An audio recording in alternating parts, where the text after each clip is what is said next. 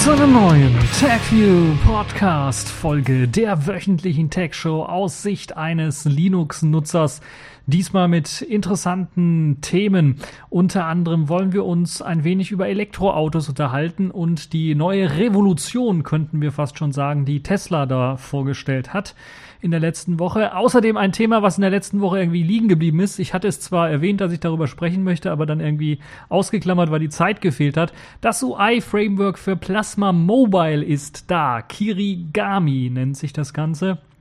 Und da schauen wir mal etwas genauer drauf. Warum Cloud Computing nicht immer eine gute Idee ist, am Beispiel von Google und Revolve möchte ich das so ein bisschen erläutern. Dann gibt's die Nachricht in dieser Woche, die eingeschlagen hat wie eine Bombe. WhatsApp verschlüsselt nun standardmäßig ihre Chats. Dann gibt's eine neue Version eines Webbrowsers, ein würdiger Nachfolger von Opera, nämlich Vivaldi. Signal ist auf dem Desktop gelandet, zumindest in einer Open Beta. Und die Kategorien in dieser Woche, dazu haben wir eine Distro der Woche, jetzt mal so abseits so ein bisschen vom Linux-Lager, FreeBSD 10.3. Äh, Pfeifen der Woche, dort haben wir nämlich gleich zwei, einmal die türkische Regierung und dann CNBC. Ihr könnt euch vielleicht schon denken, worum es geht. Und Selfish der Woche, da haben wir auch gleich zwei Themen. Einmal eine App-Empfehlung, nämlich Sale Aqua und dann noch ein kleines Update zum Touring Phone.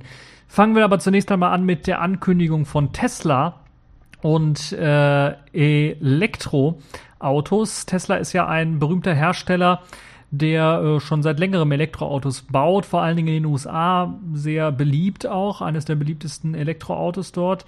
Und jetzt haben sie tatsächlich mal ein Elektroauto vorgestellt, das die breite Masse erreichen kann weil der Preis so in der Basisversion zumindest so niedrig ist, äh, für rund äh, 36.000 Euro umgerechnet, kriegt man eben ein neues Elektroauto und das nennt sich Tesla 3. Dieser Tesla 3 sieht nicht nur sehr futuristisch aus wie alle Tesla Autos bisher, äh, wobei natürlich die anderen Tesla Autos deutlich schon mehr gekostet haben als diese 36.000, die jetzt so umgerechnet äh, gebraucht werden für den Tesla 3 sondern es soll auch ziemlich aktuelle Technik drin stecken in diesem Auto.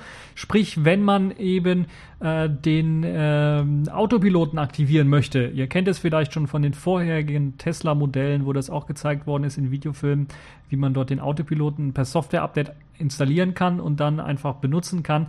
Der soll ebenfalls in diesem Tesla 3 mit drin stecken. Eine sehr interessante Technologie, die in bisherigen Autos, auch den normalen Verbrennermotoren, für diesen Preis noch nicht zu haben ist.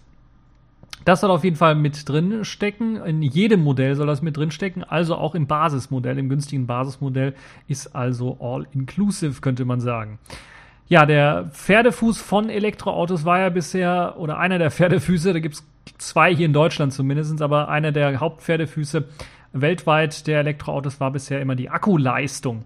Hier will Tesla nun 350 Kilometer erreichen mit einer Akkuladung und das ist eine beachtliche Anzahl an Kilometern für ein Elektroauto, wenn wir uns überlegen, ein äh, BMW i3 zum Beispiel, ein aktuelles deutsches Top-Elektroauto, würde ich mal behaupten, hält nur rund die Hälfte der Kilometerzahl durch. Selbst wenn der Hersteller Tesla jetzt hier aufgerundet hat, wie die Hersteller es immer machen, bei Akkulaufzeiten und so weiter und so fort, kennen wir auch von Smartphones, äh, können wir davon rechnen, äh, können wir damit rechnen, dass es fast doppelt so lange durchhalten wird wie ein BMW i3, also zumindest so die 270, 280 Kilometer durchhalten würde, was immer noch eben eine Verdopplung wäre zu einem BMW i3.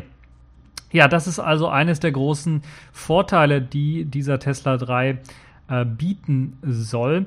Dann gibt es aber noch, vor allen Dingen hier in Deutschland, vielleicht auch in ganz Europa, aber vor allen Dingen hier in Deutschland finde ich das, äh, ich habe letztens eine Dokumentation da mir angeschaut und konnte vom Kopfschütteln eigentlich gar nicht mehr rauskommen, weil äh, ich habe so das Gefühl, was Elektromobilität angeht, wollen wir einfach keine Elektroautos, weil wenn ich mir überlege, dass man, ja, wir haben aber nur eine Euro-Norm, also bauen wir überall nur eine diesen Euro-Stecker, den nur zwei Autotypen unterstützen, alles nur deutsche Hersteller, die es unterstützen und die ganzen japanischen Modelle oder anderen Modelle, die äh, bereits schon auch sehr verbreitet sind äh, in Europa, Äh, die haben einen anderen Schnellladestecker und den, den unterstützen wir gar nicht erst. Äh, alle anderen Länder machen das, bauen Ladestationen, wo alle Steckertypen unterstützt werden von Autos, die aktuell auf dem Markt sind, sodass die schnell geladen werden können. Nur in Deutschland natürlich nicht. Wir bauen nur einen Steckertyp, damit nur deutsche Autos, deutsche Elektroautos geladen werden. Und das sind nicht immer die besten Elektroautos, muss man dazu auch sagen. Nun ja, also, zweites großes Problem bei Elektroautos, zumindest hier in Deutschland, sind die Anzahl der Ladesäulen. Hier will Tesla natürlich auch wieder aufholen. Ich glaube, ich habe in den USA gelesen, dass es da irgendwie ein Jahr kostenlos Laden gibt, wenn man äh, sich einen Tesla kauft. Ich weiß nicht, ob das immer noch gilt oder ob das nur ein Aktionsangebot war. Es ist auf jeden Fall sehr interessant. Und Tesla verspricht auch eben Ladesäulen zu bauen. Hier in Deutschland gibt es ein paar Pilotprojekte, aber noch nicht viel. Das wird sicherlich noch ausgebaut werden.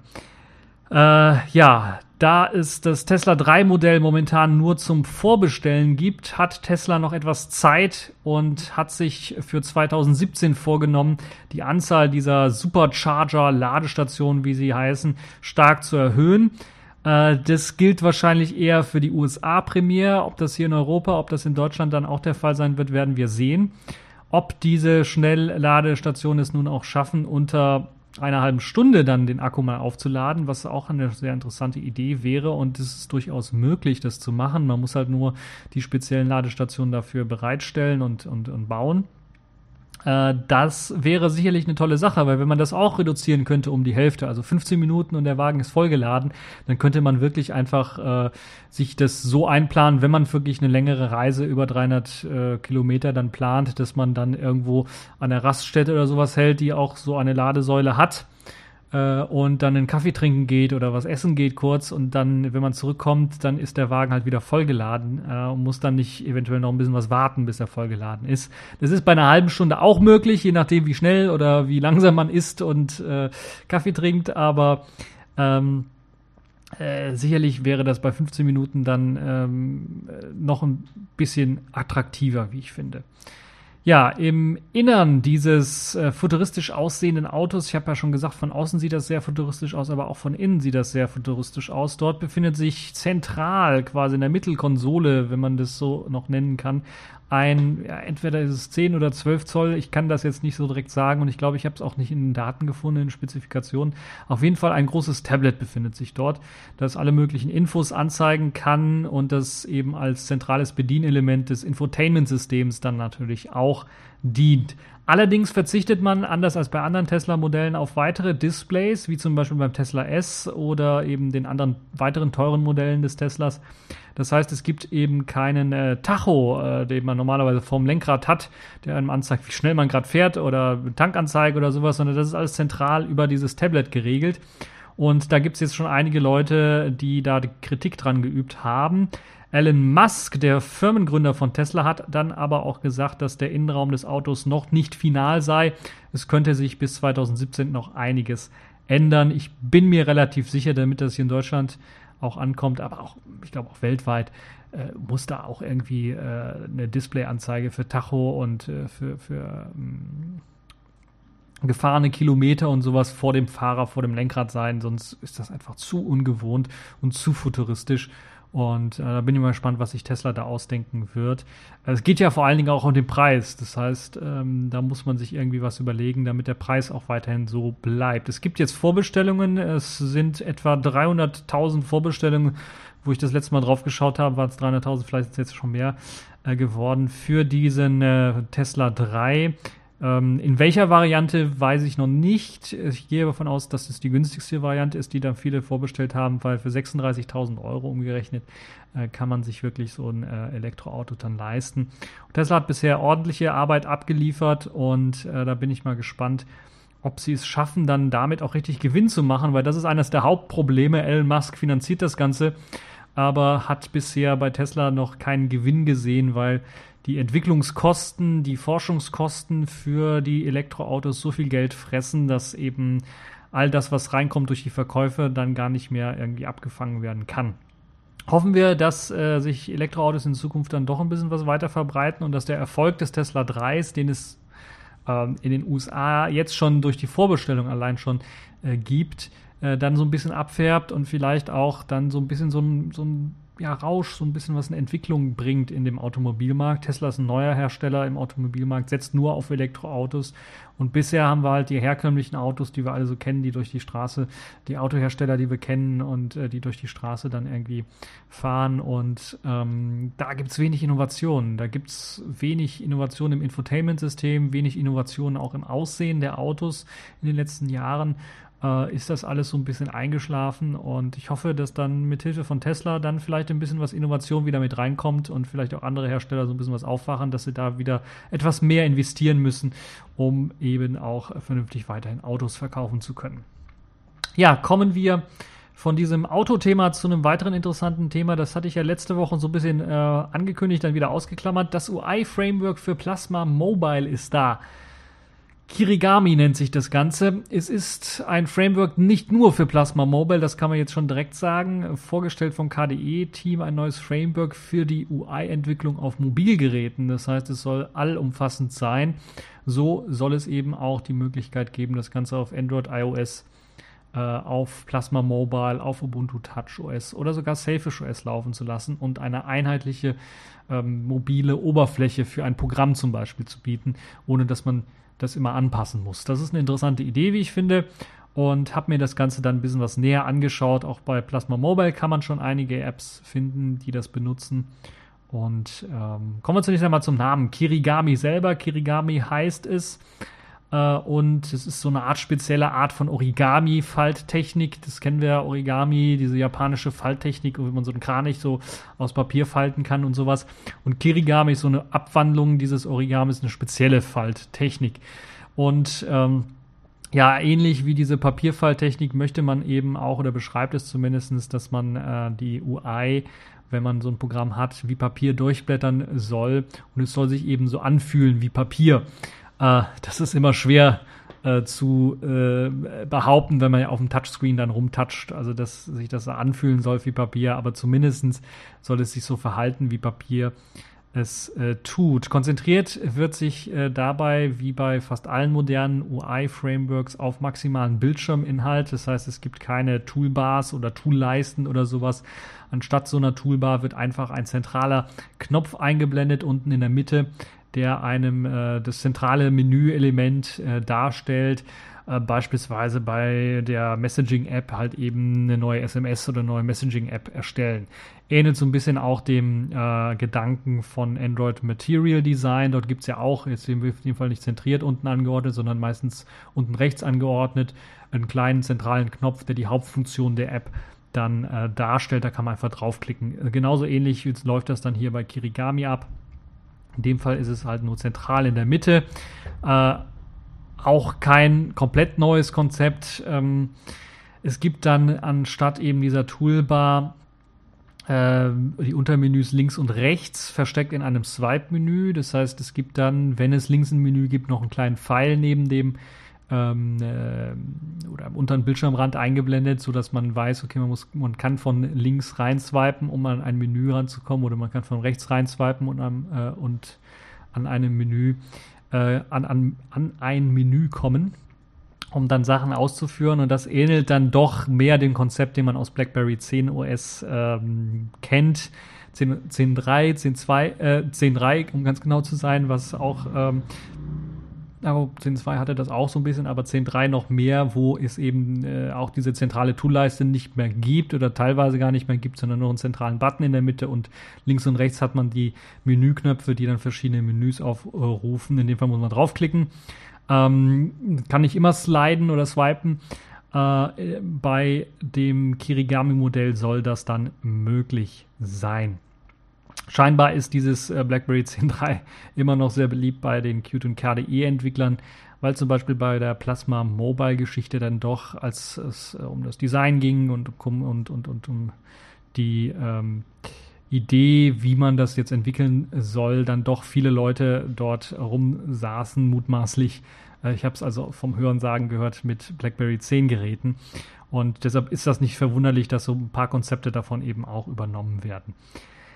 Ja, das Besondere an Kirigami ist, dass es universell sein soll. Das habe ich ja bereits schon gesagt. Auf iOS, Android, wie auch Plasma Mobile, Ubuntu Touch oder vielleicht sogar auf Selfish OS laufen soll. Ziel ist es, auf allen Plattformen eine einheitliche Oberfläche für Anwendungen zu bieten, so dass man sich beim Wechseln einer Plattform nicht umgewöhnen muss, wenn man eben die gleichen Apps weiterverwenden möchte, sondern sehen genauso aus wie vorher auch. Das hat Vor- und Nachteile. Vorteil, dass eben äh, überall das Programm sich gleich anfühlt und gleich genutzt werden kann. Ein Nachteil allerdings, dass es sich eventuell nicht nativ anfühlt, weil unter einem Safish OS, jetzt um mal ein krasses Beispiel zu bieten, äh, ist das halt ein komplett anderes Bedienkonzept als das, was Safish OS selber hat.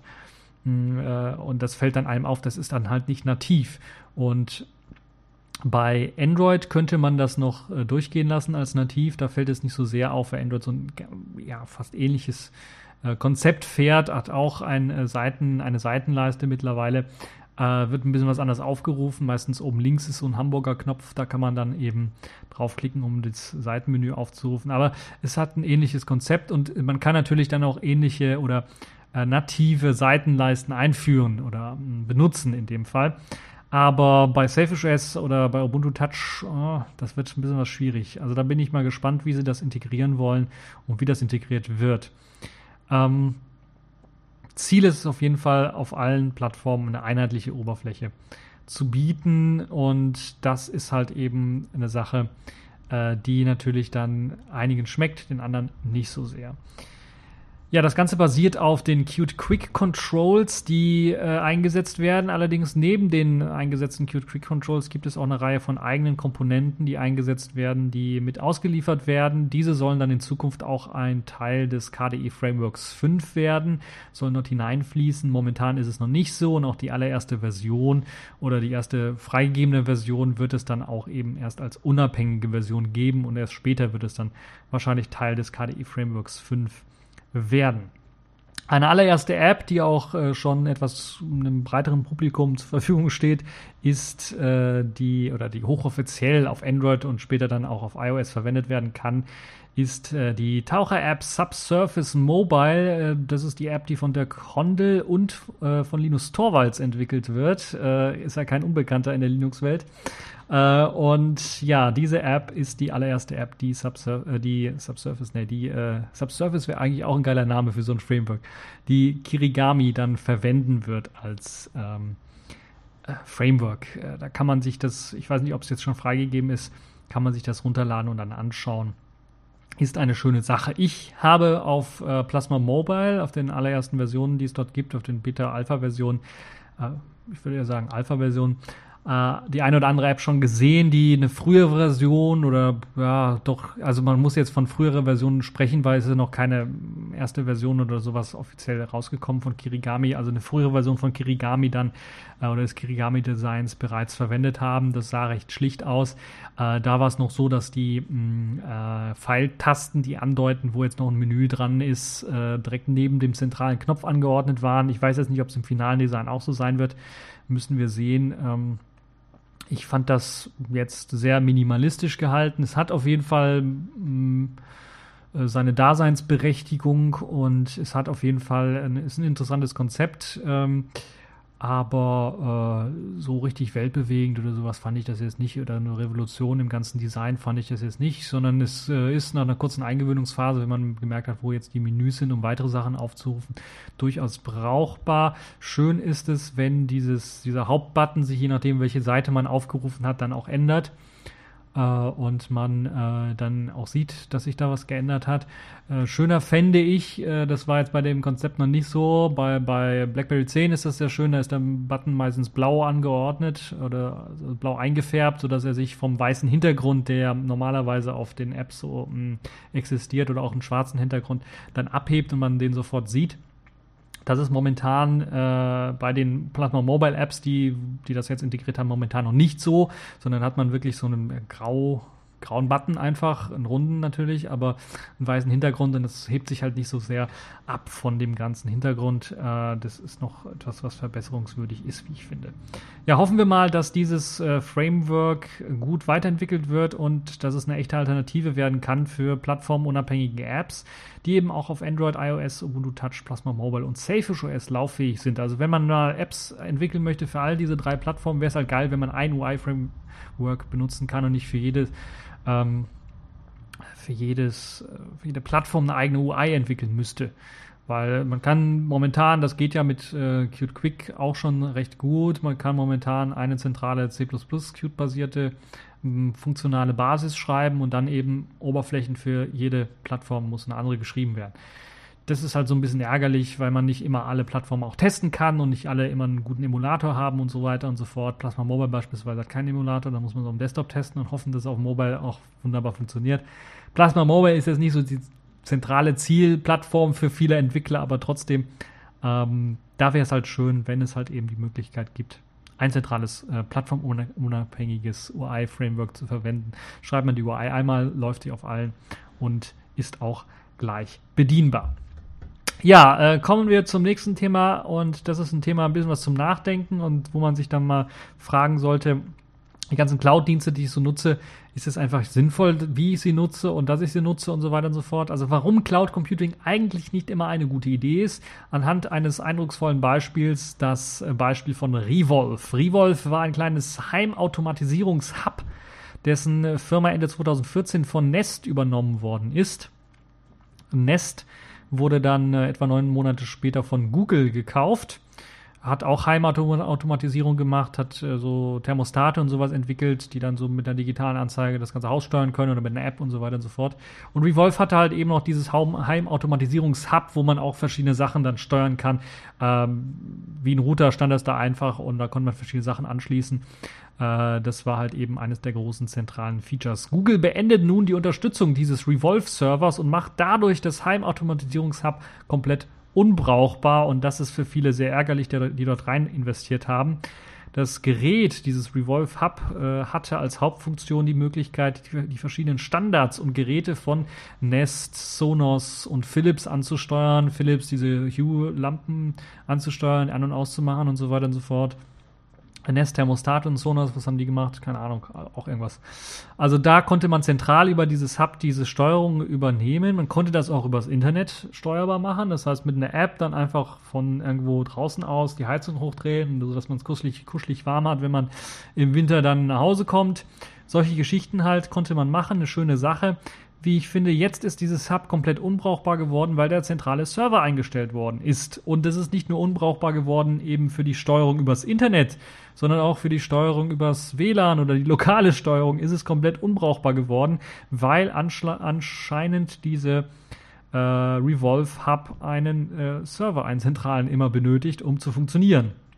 Mit der Ankündigung im Mai, die Server abzustellen, werden dann auch die etwa 300 US-Dollar US teuren Hubs komplett unbrauchbar, weil sie halt eben auf diesen Server angewiesen sind. Das ist also besonders ärgerlich für die Nutzer, da es auch keine richtige Alternative gibt oder sonst irgendeine Lösung zur Weiterbenutzung dieses ganzen Hubs. Also momentan zumindest nicht. Ich könnte mir vorstellen, dass einige, die sich so ärgern, dann vielleicht das Ganze irgendwie hacken, aufknacken und dann äh, doch noch lokal steuerbar machen oder den äh, Server nachbauen irgendwie und den kann man dann irgendwie mit Hacks irgendwie eintragen in das Hub und dann doch weiter nutzen, also oder einen lokalen Server, also ich, ich, weiß es nicht, aber es ist auf jeden Fall eine sehr, sehr blöde Lösung und da sieht man eben, was passieren kann, wenn man Cloud Computing äh, einfach ohne Kopf einsetzt. Das ist weil, oder das, also anders kann ich mir das nicht vorstellen. Wie kann man ein Produkt auf den Markt bringen, das nachdem die Firma eben pleite geht, überhaupt nicht mehr funktioniert, das Produkt? Das wäre wie ein Hammer auf den Markt zu bringen und nachdem die Firma, die den Hammer hergestellt hat, pleite gegangen ist oder aufgekauft worden ist von einer anderen Firma, in dem Fall sind sie also nicht pleite gegangen, sondern aufgekauft worden, ähm, dass der Hammer dann nicht mehr funktioniert. Und das ist jetzt in dem Fall doch sehr ärgerlich. Wenn es ein Online-Cloud-Dienst ist, kann man es verstehen. Also wenn es nur über Online geht und der Server ist nicht mehr erreichbar, dann geht es nicht. Aber in dem Fall ist es halt auch so, dass es auch lokal nicht mehr funktioniert, nur weil der Online-Server nicht zur Verfügung steht. Das heißt, es ist ein Produkt, das automatisch ganz von vorne einen Fail eingebaut hat, weil es braucht immer eine Internetverbindung, sonst funktioniert es nicht. Und das ist halt ein kompletter Fail an sich und äh, deshalb äh, sollte mir, wenn wir uns da mal äh, Gedanken drüber machen, mal etwas mit, mit dem Gehirn eingeschaltet durch die Welt gehen und schauen, dass man solche Produkte gar nicht erst kauft, selbst wenn sie da sehr verlockend sind in den Features und Funktionen, die sie anbieten. Ähm, und äh, da sollte man also auf der Hut sein, was das angeht, weil jetzt sicherlich einige Leute dann sich doch äh, ärgern darüber. 300 US-Dollar ist nicht gerade wenig aber auch natürlich den ganzen Rest, der dort angeschlossen ist, Nest, Sonos, Philips, wenn man das richtig alles voll ausgestattet hat mit den verschiedenen Protokollen, die das Teil gesprochen hat und unterstützt hat und das alles im Grunde genommen alles wunderbar schön verbunden hat miteinander, was eigentlich von den Herstellern nicht so verbunden werden sollte. Also Philips und Sonos und Nest, die haben alle eigene Standards und arbeiten da, kooperieren nicht miteinander. Äh, ist das doch wirklich eventuell schon eine sehr teure Angelegenheit, wenn jetzt dieses Hub nicht funktioniert.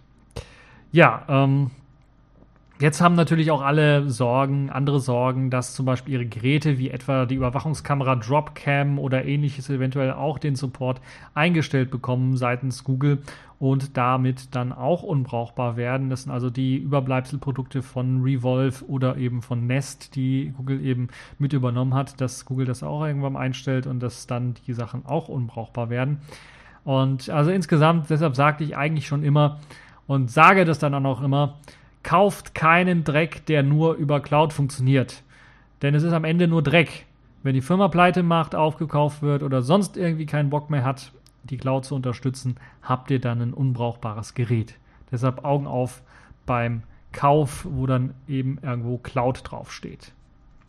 Ja, kommen wir zur Knallernachricht in dieser Woche. WhatsApp verschlüsselt nun standardmäßig die Verschlüsselung, die WhatsApp von Open Whisper Systems, das sind die Macher von TextSecure bzw. Signal, übernommen hat, wurde nun global aktiviert. Es gab ja so eine Art Testphase für Android-Anwender, die es ermöglicht hatte, eben dann verschlüsselt zu chatten. Jetzt haben sie es global aktiviert.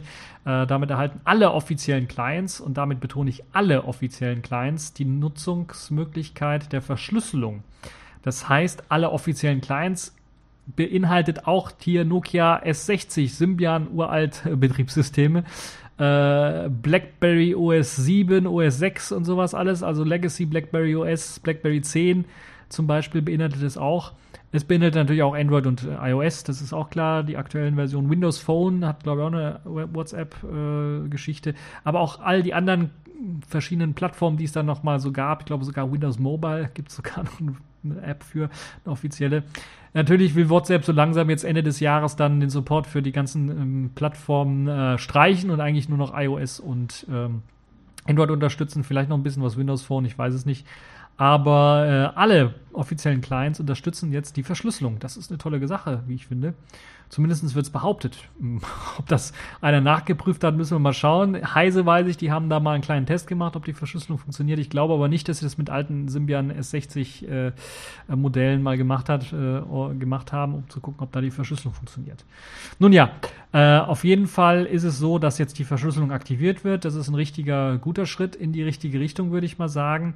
Eine gegenseitige Verifikation ist ebenfalls möglich. Zum Beispiel kann man mit per, ähm, äh, mit per, das ist auch gut, kann man mit äh, QR-Code prüfen, ob halt eben der Schlüssel stimmt oder man kann sich vorher, wenn man wirklich sicher sein möchte und das nicht irgendwie über WhatsApp direkt austauschen möchte, den Schlüssel, kann man sich den Schlüssel auch durch den physischen Kontakt, also man kann sich auch physisch, physisch physikalisch nähern, äh, zusammentreffen irgendwo an einem Ort oder sowas und dann einfach der eine scannt den QR-Code des anderen ein und dann hat man den Schlüssel ausgetauscht. Äh, das kann man also auch machen um auch einen Schlüssel zu verifizieren, nicht nur zum Austauschen natürlich auch. Also ein großer Schritt in die richtige Richtung, auch wenn der Code nicht offen liegt. Und das ist so ein Hauptproblem von WhatsApp. Man weiß also nicht äh, ganz genau und kann somit auch nicht überprüfen, ob nicht zum Beispiel eine Hintertür irgendwie eingebaut ist oder bevor verschlüsselt wird, irgendwie der Schlüssel abgelegt wird oder ein Schlüssel mitgesendet wird zum Entschlüsseln und so weiter und so fort. Kann man alles gar nicht überprüfen, ob das äh, WhatsApp nicht auch macht. Äh, und ob zum Beispiel auch ein fehlerhafter Code kann natürlich auch drinstecken in, in der Verschlüsselung, ob das da drin steckt. Man weiß halt nur, dass Open Whisper Systems diesen Verschlüsselungscode oder das Protokoll dafür gespendet hat. Das ist recht sicher, das kann man überprüfen, weil da der Quellcode offen ist. Aber wie es WhatsApp jetzt tatsächlich verwendet, ist nicht so sicher. Ein weiteres Problem ist, dass natürlich der äh, Server zentral äh, läuft und dass die Metadaten nicht äh, verschlüsselt werden. Auch die Telefonbucheinträge werden nicht verschlüsselt hochgeladen bei WhatsApp. Und das ist ja auch eine Geschichte, ich glaube, ich hatte mal ein Blogposting dazu gemacht, oder zumindest mal einen, einen Link gemacht dazu, dass äh, einige Rechtsexperten hier in Europa oder in Deutschland davon ausgehen, dass die WhatsApp-Nutzung eigentlich illegal ist, dass man das gar nicht legal nutzen kann, weil zumindest bei den offiziellen Clients das so ist, dass einfach ungefragt das Telefonbuch an WhatsApp hochgeladen wird in den USA und wenn man eben nicht alle Leute im Telefonbuch, äh, die man, das man hat, gefragt hat, ob äh, sie dem zustimmen, hat man im Grunde genommen eine Straftat begangen. Äh, ich habe bisher noch nicht von einem Fall gehört, wo jemand äh, einen WhatsApp-Nutzer verklagt hat dafür, dass er seine Kontaktdaten bei WhatsApp hochgeladen hat. Aber theoretisch sei es möglich. Und äh, ich will es nicht ausprobieren. Äh, äh, man möchte natürlich seine Freunde oder Kumpels oder sowas, die einem in, in, in WhatsApp äh, oder die einem im, im, im Kontaktbuch selber haben, nicht verärgern. Das Tragische an WhatsApp ist, es gibt ja auch alternative Clients, die werden meistens ausgesperrt und in dem Fall werden die auch ausgesperrt von dieser Verschlüsselungsmethode, was ich so ein bisschen hm, tragisch finde, wirklich. Aber WhatsApp versucht natürlich da irgendwie das Ganze zentral zu steuern. Sie hätten die Möglichkeit, wenn sie eine offizielle API anbieten würden, um weitere Clients zu unterstützen. Die API muss dann eventuell nicht alle der Spezialfunktionen von WhatsApp unterstützen, sondern nur einige äh, würden sie sicherlich auch andere Plattformen, Selfish OS beispielsweise, Udo Touch OS, äh, Plasma Mobile und was es so alles noch gibt an Plattformen und vielleicht auch die ganzen Legacy-Plattformen, die sie ja jetzt nicht mehr unterstützen wollen, dann doch noch die Möglichkeit bieten, dann WhatsApp weiterhin zu nutzen. Aber allerdings ist, scheint das nicht in WhatsApps Interesse zu sein. Und deshalb äh, stellt WhatsApp natürlich für viele Plattformen Ende des Jahres die Unterstützung ein, die offizielle App-Unterstützung. Ob sie dann auch die Clients sperren werden, das werden wir sehen. Ich vermute, ich hoffe fast schon, dass es nicht wie bei Facebook ist, wo man alte Clients wirklich aussperrt, weil die API nicht mehr funktioniert, sondern ich hoffe, dass WhatsApp da erst einmal das Ganze weiterlaufen lässt für ein paar Jährchen, äh, dass die Apps einfach nicht aktualisiert werden auf diesen Plattformen äh, und dass dann neue Funktionen unter Umständen nicht funktionieren. Aber ich kann mir nicht vorstellen, dass WhatsApp es schafft, die ganze API umzukrempeln, in dem Fall, dass das komplett inkompatibel wird mit den alten Clients. Das Einzige, was ich mir vorstellen kann, ist wirklich, dass WhatsApp eine Abfrage macht, ist dieser Client jetzt äh, die und die Version und wenn nicht, wird er gesperrt. Hoffe ich nicht, äh, aber man weiß es ja nie. Äh, WhatsApp gehört ja jetzt Facebook und da kann sich alles äh, ändern, wenn äh, weil zu Anfang hat WhatsApp natürlich sich sehr breit aufgestellt, um überhaupt die Beliebtheit zu erreichen. Ganz zu Anfang war es ja noch so, dass Symbian das meistverbreitete Betriebssystem war. Und da hat WhatsApp halt dafür einen Client gemacht, hat für BlackBerry einen Client gemacht, für alle möglichen Plattformen, die es so gab zu der Zeit, Clients gemacht, hat dazu eine große Verbreitung gefunden, weil es keinen anderen Messenger in dem Form, der Form gibt, außer XMPP eventuell äh, Messenger, die eben auf all diesen Plattformen lauffähig waren. Eines der Erfolgskonzepte, die hoffentlich bei WhatsApp dann berücksichtigt werden und nicht, dass das komplett irgendwie äh, ja, eingestellt wird. Zumindest äh, die Funktion und die Möglichkeit eingestellt wird, WhatsApp dann auch anderen Clients auf anderen Plattformen zu benutzen. Nun ja, WhatsApp also so eine zwiegespaltene Sache. Einmal eine gute Sache, weil erstmal Standardverschlüsselung für alle aktiviert wird. Wie gut die Schlüsselung, Verschlüsselung funktioniert, weiß man nicht, aber es ist erstmal gut, dass irgendwie eine Verschlüsselung aktiviert wird. Man kann nachprüfen, die Nachrichten werden verschlüsselt. Äh, sie sollen end-zu-ende -Ende verschlüsselt sein. Es gibt alle Anzeichen dafür, sprechen dafür, dass es funktioniert. Ob dann jetzt eine Hintertür mit eingebaut ist, wenn Nachrichtendienste oder Staat anfragen, weiß man nicht.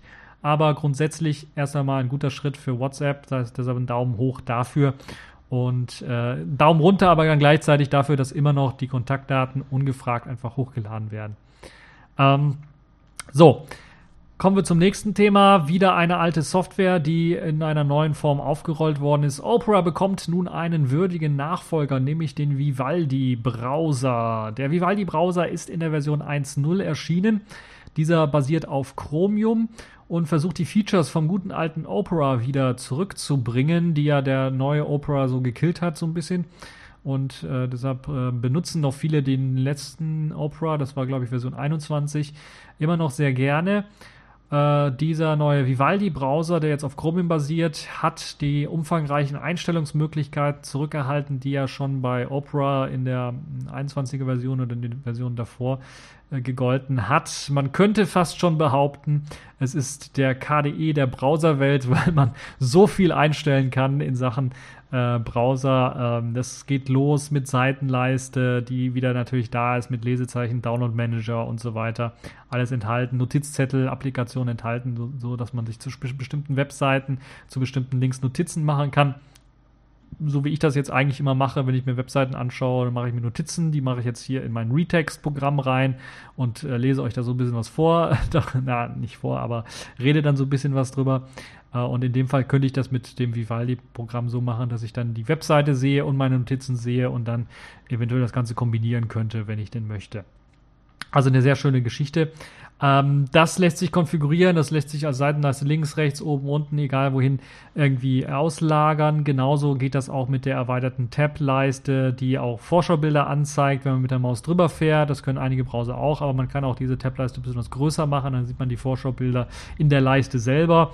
Man kann sie links, rechts, oben, unten anordnen, wie man gerade lustig ist. Das ist auch etwas besonders. Es gibt einen Command- bzw. Kurzbefehl-Modus, der erlaubt es einem, wenn man die Maus sowieso nicht benutzt, dann einfach mit Kurzbefehlen oder einfach, indem man in der Tastatur rumtippt. Da muss man also nicht die Kurzbefehle, man muss nur einen Kurzbefehl kennen, um eben diesen Command-Modus aufzurufen und kann dann einfach eingeben, was man machen möchte, also drucken oder äh, Seite vor, Seite zurück oder sowas und der bietet einem dann in äh, einer Art. Mh, hm, ja, Schnellstarter-Modus dann die Möglichkeit, diese Aktion auszuführen. Und das ist sicherlich eine tolle, geniale Geschichte. Ja, äh, recht angenehm von der Hand äh, ist das, geht das äh, auf jeden Fall zu benutzen, wenn man eben diesen Command-Modus benutzt. Tabs können gruppiert werden, auch eine schöne Geschichte. Die werden dann äh, ineinander irgendwie gruppiert. Man kann dann, wenn man mit der Maus drüber hovert über den Tab, wenn er unten oder oben angeordnet ist, sieht man die Vorschau für alle äh, Tabs in der Gruppierung und kann dann direkt äh, dort die Auswahl wechseln. Äh, das Ganze geht natürlich in der Seitenleiste auch äh, wunderbar. Äh, man kann Webseiten nebeneinander an, anordnen, falls gewünscht, sogar kachelartig, also vier Webseiten nebeneinander, um dann irgendwie äh, rumzusurfen. Ich könnte mir vorstellen, dass das für einige Leute, die vielleicht da so ein bisschen äh, an der Börse tätig sind oder Börsenkurse checken wollen, dass das vielleicht was Ideales ist, um nicht vier Browserfenster anzuordnen, kann man das halt eben mit Tabs machen. Die kann man dann nebeneinander anordnen.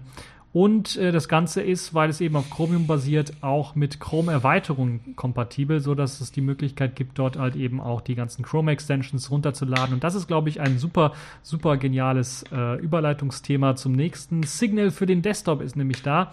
Signal kann für den Desktop äh, oder wurde bisher für den Desktop als ähm, Closed Beta entwickelt. Das heißt, da konnte man sich eben ein äh, Chromium oder Chrome Extension runterladen die es einem erlaubt, auf dem Desktop dann Signal zu benutzen, nur im Zusammenhang mit der Android Signal App, die man dann installieren konnte oder installieren musste in dem Fall und dann musste man äh, einen QR-Code einscannen und dann konnte man äh, beide miteinander verknüpfen, die Desktop-Applikation mit dem Mobile-Client. Das ist jetzt auch in der offenen Beta-Phase jetzt angelangt. Das heißt, jeder kann sich das runterladen, man muss sich nicht mehr anmelden dafür. Und man kann es nun aus dem Chrome Web Store auf Chromium-basierten Browsern runterladen, eben auch auf Vivaldi zum Beispiel runterladen, installieren und dann ausführen, äh, schnell verknüpfen mit der Android-App natürlich. Hier funktioniert das Ganze auch übrigens mit der Jolla Edition. Das heißt, ich habe äh, mein, meine Jolla Signal Edition, ne, Signal Jolla Edition so rum, äh, auch verknüpft mit eben der Android-App und äh, ähm, nee, die Android-App ist es ja, verknüpft mit der Desktop-App. Äh, und dann konnte ich eben auch über den Desktop her äh, loslegen mit Chatten und Tippen und so weiter und so fort. Signal ist ja der, die Messenger-Geburt oder die Messenger-Mutter oder die Protokollmutter für die Verschlüsselung von WhatsApp und die eben die Verschlüsselung spendiert hat. Deshalb äh, kann ich euch das wärmstens ans Herz legen. Der Quellcode steht allerdings im Gegensatz zu WhatsApp offen und so kann man wirklich reinschauen, ob eben äh, es äh, dann äh, möglich ist, ähm, äh, das Ganze dann äh, End-zu-Ende, ob die End-zu-Ende-Verschlüsselung richtig funktioniert, ob da eine Hintertür drin ist und sowas, kann man alles nachschauen, wenn man möchte. Aber es steht natürlich auch offen, so ist es mir zum Beispiel dann auch möglich, mit wenigen Modifikationen eine Jolla Edition auf WebSockets-Basis bereitzustellen, anstatt eben auf das Google Cloud Messaging zu setzen, das eben einen Google-Account voraussetzt, damit man das ordentlich benutzen kann. Ähm, mit Signal kann man neben verschlüsselten Chats auch verschlüsselte Anrufe tätigen. Äh, ich schaue mal gerade, ich habe Signal nämlich hier laufen, ob ich das auch machen kann über die Desktop-App. Ich habe da jetzt noch nichts gesehen. Man kann Signal neu starten, man kann äh, schreiben, man kann Kontakte überprüfen, die Verschlüsselung neu starten. Ich gehe mal in die Einstellungen rein, was kann man da machen? Da kann man eben nur Benachrichtigungen einstellen momentan. Also da gibt es noch einen kleinen Haken. Es gibt die Möglichkeit, natürlich auch äh, Sachen zu senden. Auf der Desktop-App öffnet sich bei mir jetzt in dem Fall einfach nur ein Öffnen-Dialog, aber ich vermute, dass man nicht jede beliebige Datei senden kann, weil auf der mobilen App und die Desktop-App ist ja auf der mobilen, mit der mobilen App verknüpft stark, ähm, kann man halt eben nur äh, Bilder, Videos, Fotos, äh, den Standort und noch irgendwie was äh, miteinander austauschen. Das war es eigentlich auch schon. Ich kann ja mal die mobile App, ich habe hier meinen Jolla neben mir liegen, äh, SIM-Karte extra ausgebaut, damit es euch nicht stört, damit ich trotzdem weiter gucken kann. Äh, Standort, Kamera, Kontakte, Video, Audio und Bild lässt sich da übertragen. Mit und natürlich auch Smileys. Und die Smileys werden äh, momentan von der Desktop-Variante nicht unterstützt. Und auch das äh, äh Senden von mh, hm, äh, das Fotografieren natürlich und das Senden des Standorts wird natürlich auch nicht unterstützt auf, dem, äh, auf der Desktop-Variante. Ja, das ist also Signal für Desktop. Äh, was kann man dazu sagen? Es ist ein sehr insgesamt empfehlenswerter Messenger, bei dem man zumindest nachprüfen kann, ob der Client wirklich Ende-zu-Ende-Verschlüsselung macht und ob da nicht eine Hintertür mit eingebaut ist. Und das macht er, das kann ich euch sagen. Es gibt äh, reproducible Builds, so kann man das Ganze dann auch äh, beim Android Store nachprüfen. Es gibt äh, die Signal Jolla Edition für ähm, Jolla-Nutzer. Das läuft, soll sogar auf dem Tablet laufen. Ich habe es auf dem Tablet noch nicht ausprobiert, wird dort allerdings auch angeboten. Und äh, ich weiß gar nicht, ob das da auf dem Tablet auch funktioniert, muss ich ganz ehrlich sagen, weil man braucht ja irgendwie eine SIM-Karte, weil das ist eben das Zugangs, äh, eines der Zugangsdaten ist halt eben die äh, Mobilfunknummer. Und äh, der Server ist allerdings so ein bisschen der Pferdefuß von Signal wenn man äh, den äh, noch irgendwie dezentral hinkriegen könnte, lauffähig machen könnte und den Quellcode einsehen könnte vom Server, wäre das natürlich ein kaum zu schlagendes äh, Messaging-Konzept. Es gibt andere, äh, die das äh, machen. Äh, Tox fällt mir da zum Beispiel ein. Die haben an der einen oder anderen Stelle allerdings fehlt da noch ein bisschen was ein Feature. Also ähm, naja, müssen wir mal schauen, wie sich das denn da weiterentwickelt. Äh, Tox ist auf jeden Fall eine Alternative, die man sich zu Signal vielleicht anschauen kann. Ansonsten Signal, mittlerweile habe ich da doch schon einige Kontakte mehr, als ich zu Anfang hatte. Äh, aber ähm, äh, ist, ich weiß jetzt auch nicht, wenn jetzt WhatsApp standardmäßig verschlüsselt, ob dann die Attraktivität ist, äh, Attraktivität so hoch geworden ist, dann auf andere Messenger zu setzen. Wahrscheinlich wird diese Attraktivität erst so hoch, wenn WhatsApp irgendwie, wenn die Verschlüsselung von WhatsApp geknackt wird oder rauskommt, dass eben eine Hintertür eingebaut ist fürs FBI oder für die CIA oder sowas äh, oder für andere Staaten. Dann wird das vielleicht ein bisschen was anders gehandhabt. Da müssen wir aber erst einmal schauen. Insgesamt eine empfehlenswerte App, äh, kann ich euch nur empfehlen. Äh, wie gesagt, läuft auf vielen Plattformen und äh, ist eine gute App. Ansonsten schaut euch Tox an, wenn äh, ihr noch ein, wenn es ihr noch richtiger, noch besser haben wollt in Sachen Anonymität, in Sachen Verschlüsselung, dann müsst ihr wirklich zu Tox greifen. Aber ansonsten äh, Signal äh, anschauen und äh, mal ausprobieren, die Desktop-Version, Feedback äh, liefern, weil es ist halt Open Source und es ist halt eben auch noch in der Beta-Phase und da wäre es sehr hilfreich, wenn ihr da Feedback für liefert. Übrigens sollte das Ganze, weil es jetzt hier mit der äh, Jolla Edition funktioniert über WebSockets, sollte es wahrscheinlich mit hoher Wahrscheinlichkeit auch mit Libres Signal funktionieren, falls ihr eben keinen Google-Account dafür haben wollt. Und ihr braucht natürlich auch keinen Google-Account für Chromium oder für Vivaldi oder sowas. Nun ja, das also dazu. Machen wir mal weiter mit den Kategorien in dieser Woche. Accepted. Connecting. Complete. System activated. All systems operational.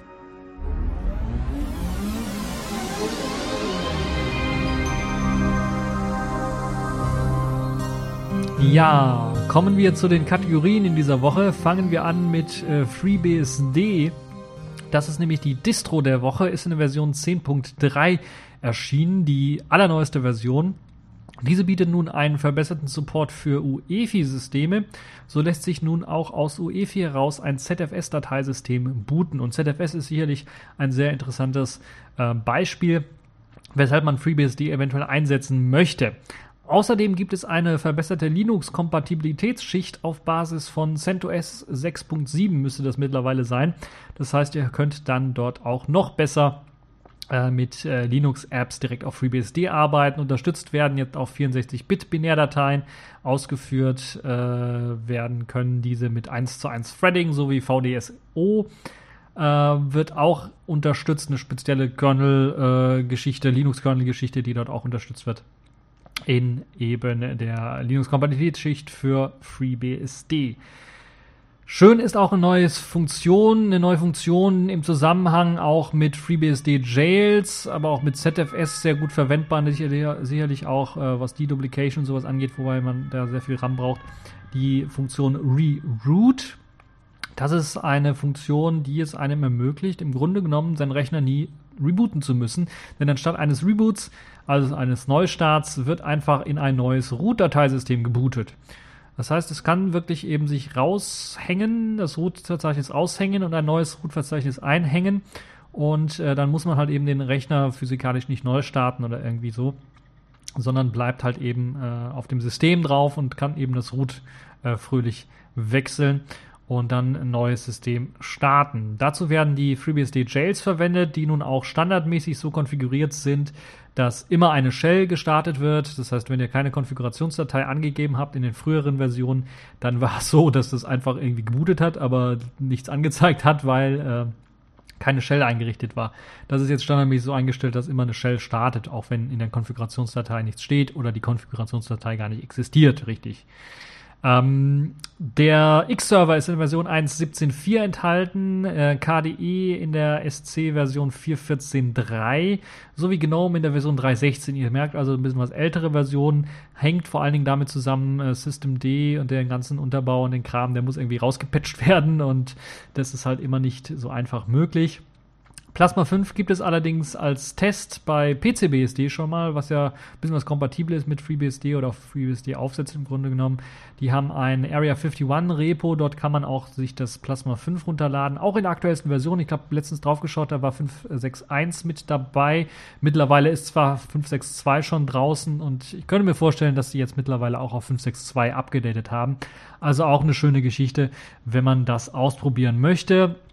Wie gesagt, entweder FreeBSD sich äh, so anschauen und installieren und runterladen oder eben auf die PCBSD-Variante setzen, die jetzt, glaube ich, auch in der aktuellsten Version basierend auf 10.3 erschienen ist. Und da kann man eben sich die Desktop-optimierte Variante anschauen, die einen grafischen Installationsmanager mit, mit sich bringt, wo man dann einfach das Ganze installieren kann und äh, ausprobieren kann. Standardmäßig setzt das allerdings noch auf KDESC für 14, soweit ich das weiß.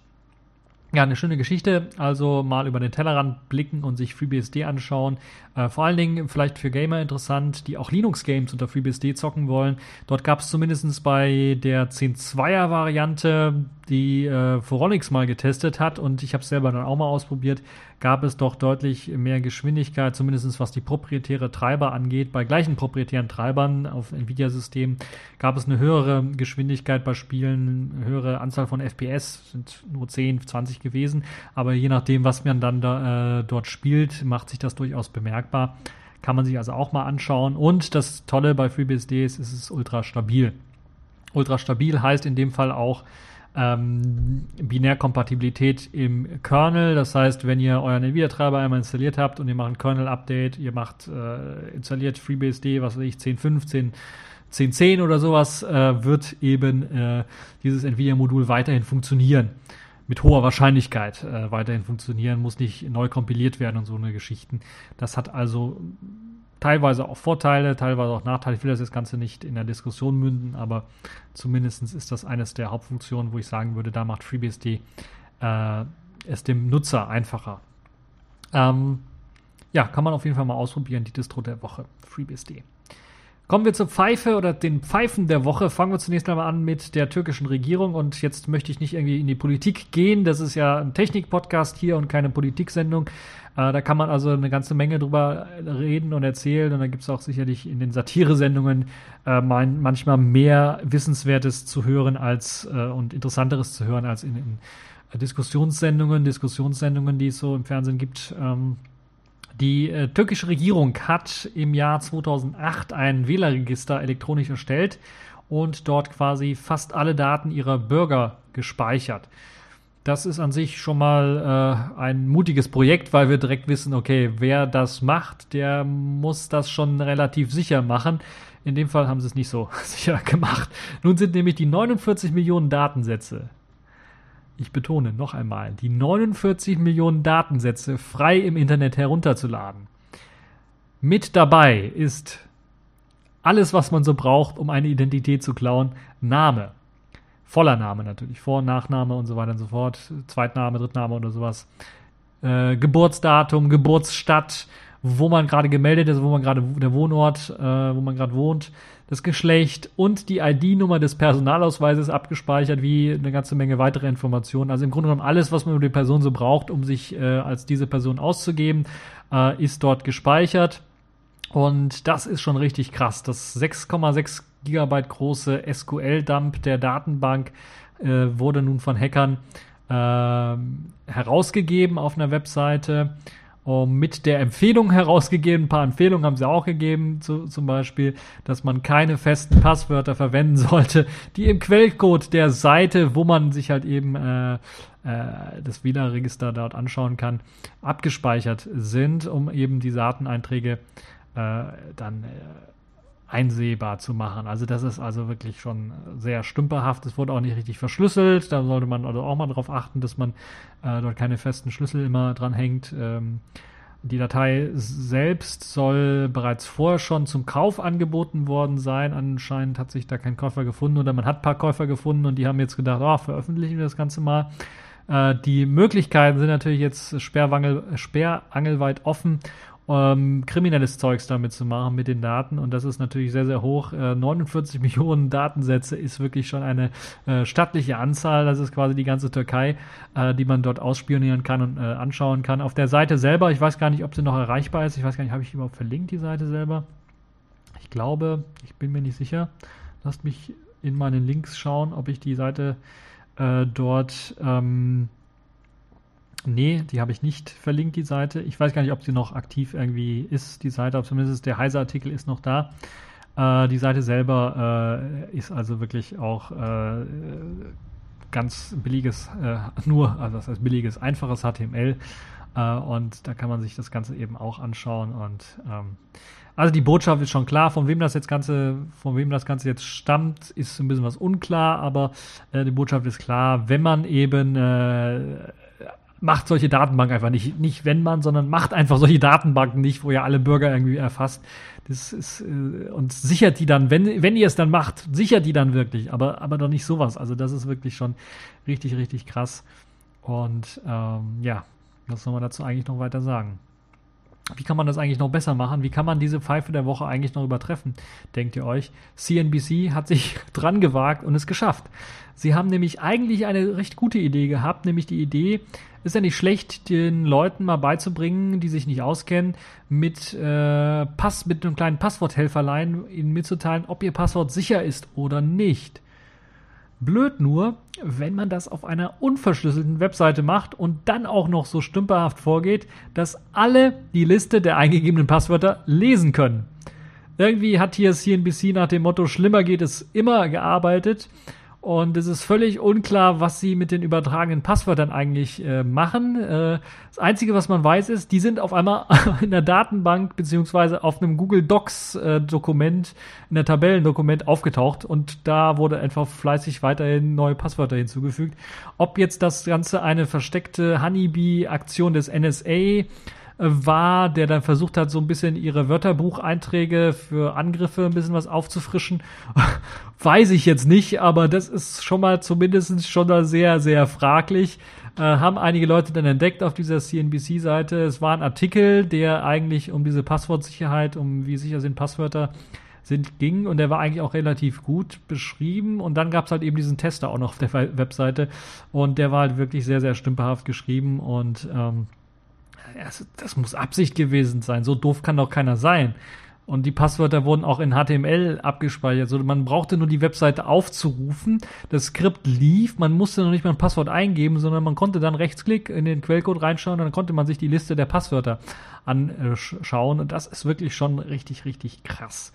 Naja, zumindest werden die Passwörter in einer Google-Tabelle jetzt gespeichert. Man kann sich das Ganze also anschauen und dann gucken, was für Passwörter man in Zukunft nicht verwenden sollte. Äh, da das Passwort auch noch im Klartext auch in der URL angezeigt worden ist, das ist ja das Krasse, wenn man es eingegeben hat, wurde es auch in der URL im Klartext angezeigt, können bereits auch automatisch diese ganzen Werbeplugins, die auf der CNBC-Webseite eingebunden sind, und das sind meistens nicht immer nur legale Sachen, sondern meistens auch so ganz äh, kuriose, dubiose Sachen, konnten natürlich auch das Ganze mitlesen und dann auch eben das Passwort auslesen. Also ein ganz, ganz großer Fail, deshalb glaube ich zu Recht die Pfeife der Woche äh, CNBC. Und den Artikel hat CNBC natürlich wieder offline genommen, samt dieses Passwort-Testers, der kompletter Reinfall war. Äh, zum Glück kann man nur sagen und hoffe, dass da nicht viele Leute drauf reingefallen sind. Aber ich habe die das Dokument, äh, dieses dieses dieses Tabellendokument kurz gesehen mit den Passwörtern.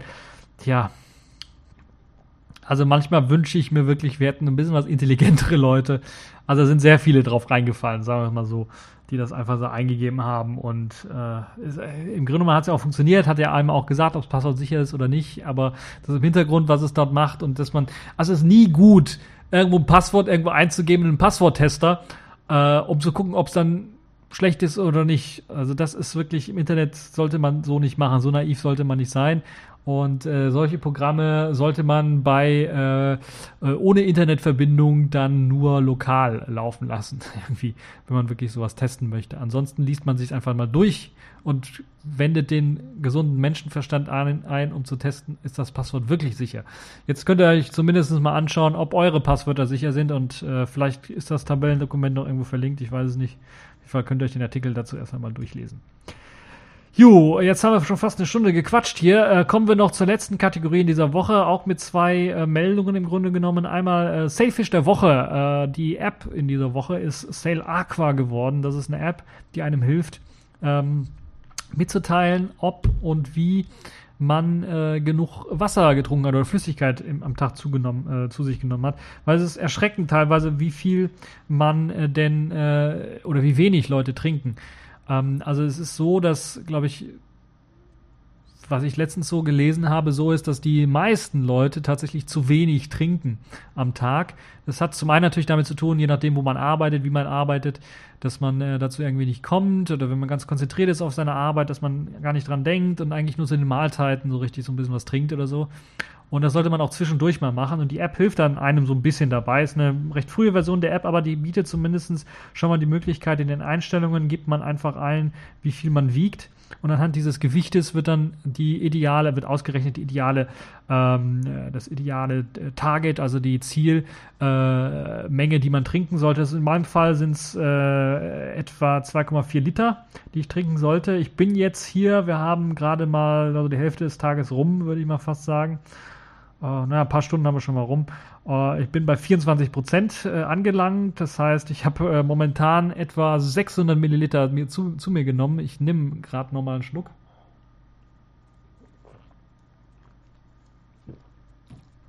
Das waren nochmal 100 Milliliter.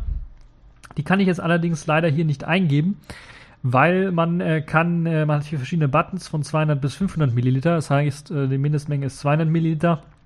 Dann geht es hoch auf 250, 300, 330 und 500 Milliliter. Um äh, das Ganze wirklich austesten zu können bei Cell Aqua, muss man wirklich jedes Mal diesen Button drücken. Äh, nachdem man was getrunken hat, dann muss man natürlich auch dran denken, um dann am Ende des Tages rauszufinden, hat man wirklich sein ideales äh, Zeugs getrunken. Ich würde allen das mal vorschlagen, mal auszuprobieren. Äh, man kann natürlich äh, das Ganze dann auch mit, mit den äh, Daten von gestern vergleichen und so weiter und so fort, aber mal auszuprobieren, ob man seinen, seinen Target, seinen, seinen Zielwert dann auch irgendwie am Tag äh, erreicht, wenn man ganz normal vorgeht, wie man das eben sonst so auch macht mit Trinken, ohne wirklich dann im Hinterkopf zu halten, ich muss jetzt was trinken oder sowas, oder ich muss dieses, dieses Ziel erreichen, um mal zu sehen, wie viel oder wie wenig man tatsächlich trinkt ähm, am Tag. Das ist also eine tolle App, gerade jetzt, äh, wo es äh, wärmer wieder wird, wo man, äh, wo Trinken wichtiger wird, ist das sicherlich eine interessante App. Version 07 ist das Ganze, was ich jetzt hier gerade habe, wird sicherlich noch was erweitert, wird sicherlich noch ein bisschen was besser gemacht. Und äh, da bin ich mal gespannt, äh, was sich hier dann so tut und was ich dann jetzt haben werde. Ich habe es gerade erst jetzt gestartet, deshalb kann ich euch nicht sagen, äh, wie das dann aussieht. Aber 2,4 Liter scheint mir realistisch zu sein.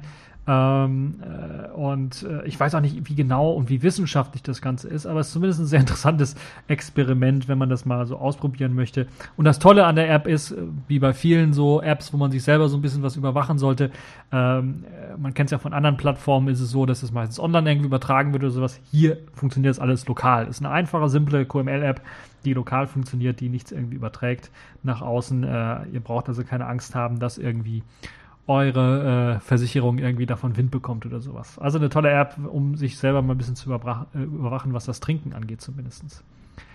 Ja, ähm, das also Sail Aqua, eine tolle App, tolle, tolle App, tolle App.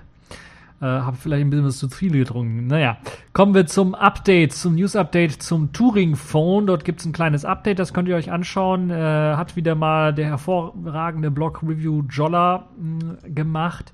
Ein Update, die halten uns ja da äh, sehr, sehr lange schon äh, mit Up-to-Date, mit, mit neuen Updates zu dem Touring Phone. Diesmal gab es ein kleines Interview mit Steven Chow, so heißt er, glaube ich, der Touring Phone äh, CEO. TREs, Tour, Touring TREs, T, also TRI, Touring Robotic Industries, so heißt die Firma. Äh, und der hat ein kleines Interview gegeben, hat dann da auch mal so ein Touring-Phone, da gab es zwei, aber eins hat er dann so ein bisschen in die Kamera gehalten und dann konnte man sehen, dass da Sailfish OS 2.0 drauf läuft. Äh, eine tolle Gesa Sache. Es war ja so, dass er geplant hat in, äh, wo war es? In, in Finnland, in Salo, eine Firma aufzubauen, eine Fabrik aufzubauen, wo halt eben äh, die Leute wirklich das Touring-Phone dann herstellen sollte, sollten. Er hat äh, die Anforderungen, die dann von ein paar, was weiß ich, 100 äh, Mitarbeitern, äh, 200, ne, 300 Mitarbeiter rund wollte er, oder 270 Mitarbeiter wollte er rund haben, hat er jetzt erstmal runter korrigiert. Er sagt im Interview, unter 20 haben sie gerade. Äh, unter 20 kann natürlich viel heißen, könnte auch zwei heißen, aber ich schätze mal, es sind so 12, 13 vielleicht äh, Mitarbeiter oder 15 Mitarbeiter, die es momentan gibt, die jetzt äh, daran arbeiten sollen, im nächsten Monat dann äh, mit, der, äh, mit dem Auftrag, mit der Fertigung der Turing-Phones zu beginnen. Ob das Ganze denn funktioniert, kann man sich jeder selber so ein bisschen seine Meinung bilden. Es gibt aber immer noch Sachen, die dann nicht nach einem Hoax, aber zumindest danach aussehen, dass das Ganze irgendwie unprofessionell geplant wird. Der Mann kommt ziemlich professionell rüber, muss man ganz ehrlich sagen, und schafft es auch sehr ruhig, das Interview zu geben und nicht irgendwie zu übertreiben oder sowas. Aber äh, also man kann durchaus schon vorstellen, dass er da auch äh, Finanziers äh, für gewonnen hat für das Produkt und äh, aber irgendwie wirkt das alles so ein bisschen seltsam. Äh, seltsam vor allen Dingen deswegen, weil eben äh, zum Beispiel der Name äh, oder dieses, äh, dieses Patent, was sie angemeldet haben für den, äh, oder äh, ja, für, für den Namen, ist es Patent? Warte, warte, warte, warte, warte. Nee, Trademark, was sie angemeldet haben, nicht Patent. Das Trademark, was sie angemeldet haben für den Begriff Liquid Morphium, das ist eben diese Beschichtung oder dieses Gehäuse, aus dem, das ist das Material, aus dem das Gehäuse besteht. Das äh, haben sie da als Trademark eingereicht und haben sich nie zurückgemeldet. Das heißt, das Trademark wurde abgelehnt. Äh, und ähm, ja, keine Ahnung, wie es dann da weitergeht. Also das ist so ein bisschen seltsam gewesen. Das andere ist natürlich, dass sie davon geredet haben, mehr als 300 Mitarbeiter einzustellen. Dann waren es nur 270, jetzt sind es nur 12 oder also unter 20 auf jeden Fall. Äh, und äh, die sollen halt eben die ganze Smartphone-Produktion dann machen.